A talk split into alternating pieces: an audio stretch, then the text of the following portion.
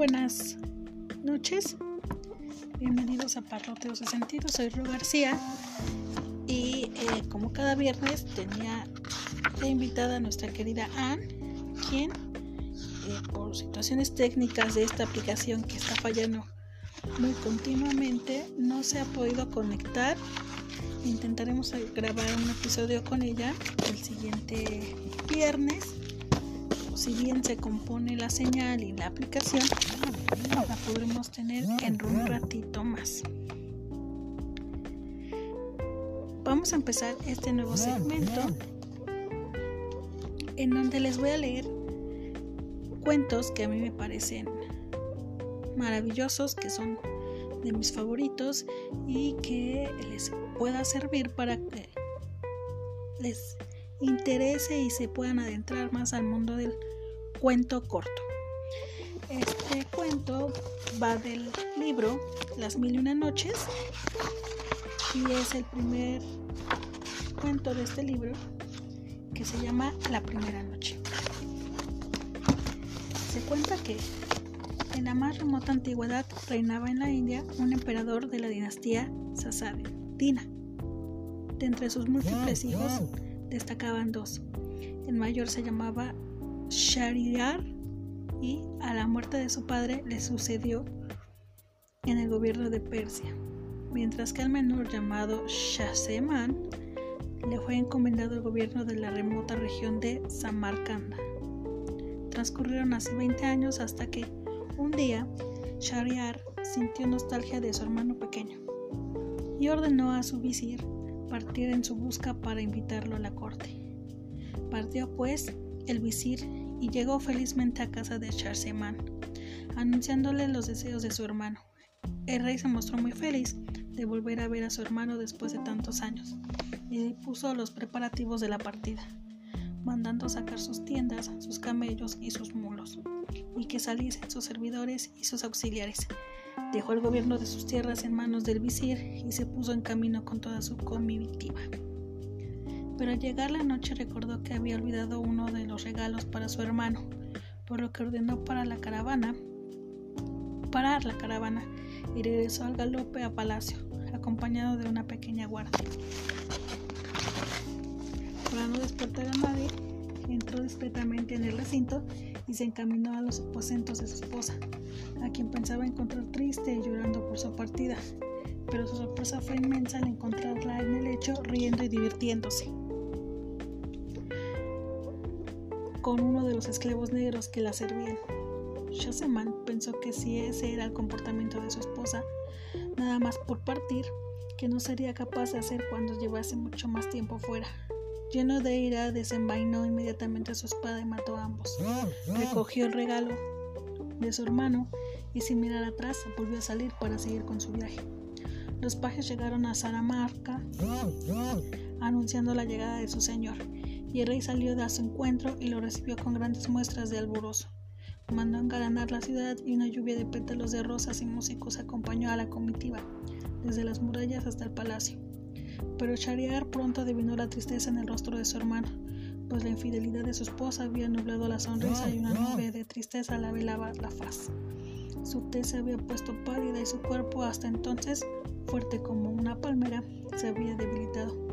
Al verle de tal modo el rey Shariar pensó que toda aquella tristeza se debía a la ausencia y alejamiento de palacio durante todos aquellos años, porque le condujo a sus habitaciones para que descansase sin preguntarle nada. Con el fin de animar a su hermano, Shariar organizó una gran cacería, pero Shaseman declinó la invitación alegando un gran cansancio por el, por el viaje y permaneció en sus aposentos. Desde ahí y tras la partida de su hermano pudo apreciar cómo se abría una puerta secreta y por ella salía a su jardín interior gran número de esclavos y esclavas en compañía de la bellísima esposa de Shariar. Ocultándose para observar lo que hacían, pudo ver repetido en la mujer de Shariar el comportamiento de su esposa. Cuando su hermano regresó de la partida de casa, Shaseman le contó todo cuanto había visto, así como la causa de su tristeza pero Shariar no le creyó, pues hasta entonces su mujer le había dado muestras de fidelidad. Es necesario que mis ojos vean semejante cosa, dijo Shariar. Fije que no vas de casa. Finge que vas de casa y regresa escondidas. Desde mi ventana podrás comprobar todo cuanto te digo. Así lo hizo. Varios días después anunció una nueva partida de casa y salió de palacio con gran alboroto. Luego se disfrazó, regresó a las hurtadillas y se dirigió al palacio. Llegó a los aposentos de su hermano y se asomó a la ventana que daba al jardín. Apenas había pasado una hora cuando salieron las esclavas, rodeando a su señora, y tras ellas los esclavos, y vio que todos cuantos le habían contado Sharshaman era cierto. Shariar tuvo la misma reacción que su hermano, mandó matar a su mujer y a todos sus esclavos, y partió del palacio para comprobar si alguien en el reino había sido objeto de la misma traición. Caminaron día y noche hasta que por fin llegaron a un árbol, en medio de una solitaria pradera junto al mar. En aquella pradera había un manantial de agua dulce. Bebieron de ella y se sentaron a descansar. Apenas había transcurrido una hora del día cuando el mar empezó a agitarse y de él surgió una columna de humo que llegó hasta el cielo, formando un remolino. Los reyes asustados se subieron a las ramas de un árbol y desde allí vieron cómo el humo se transformaba en un poderoso genio. El genio depositó una caja en el suelo, de la que salió una joven. Esta levantó la cabeza hacia la copa del árbol y vio ocultos en las ramas a los dos reyes. Por señal les indicó que bajasen y aprovechando que el genio se había dormido se dirigió a ellos. La joven les contó que hacía tiempo que había sido raptada de la casa de su esposo la noche de bodas y encerrada en aquella caja del genio. Ella se vengaba engañándole con los caminantes mientras dormía. Les enseñó entonces un collar compuesto por 570 anillos y les preguntó ¿Sabéis lo que es esto? No lo sabemos, respondieron ellos. Son los anillos de los que antes de vosotros aliviaron mis penas. Dadme los vuestros y partir de aquí antes de que el genio despierte. Los dos hermanos, tras comprobar que sí había alguien tan desgraciado como ellos, se despidieron y regresaron cada uno a su reino.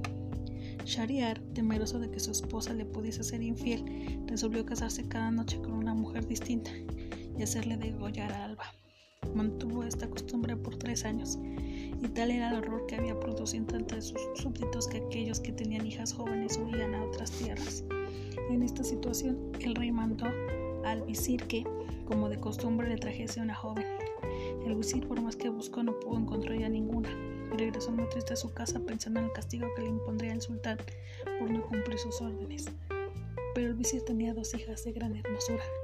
La mayor se llamaba Sherezada y el nombre de la menor era Doña Asada. La mayor, Sherezada, junto a su belleza, tenía una poderosa imaginación y una gran elocuencia. Había leído numerosas historias de genios, reyes, princesas y comerciantes y muchas noches entretenía a su hermana pequeña y a sus padres contándoles cuanto había leído. Al regresar su padre a casa y verlo así de triste le dijo, ¿por qué te veo tan triste? ¿Qué pena atenaza tu alma? ¿Sabe, padre, que el poeta dijo, oh tú sufres, consuélate. Nada dura eternamente, pues toda alegría se desvanece y todo pesar se olvida. Cuando oyó estas palabras, el visir contó a su hija la causa de su pesar, diciéndole que no les quedaba otro remedio que la huida. Sherezada hizo ver a su padre que si huía del reino, el sultán seguiría matando mujeres y que esa acción no era propia de un buen creyente.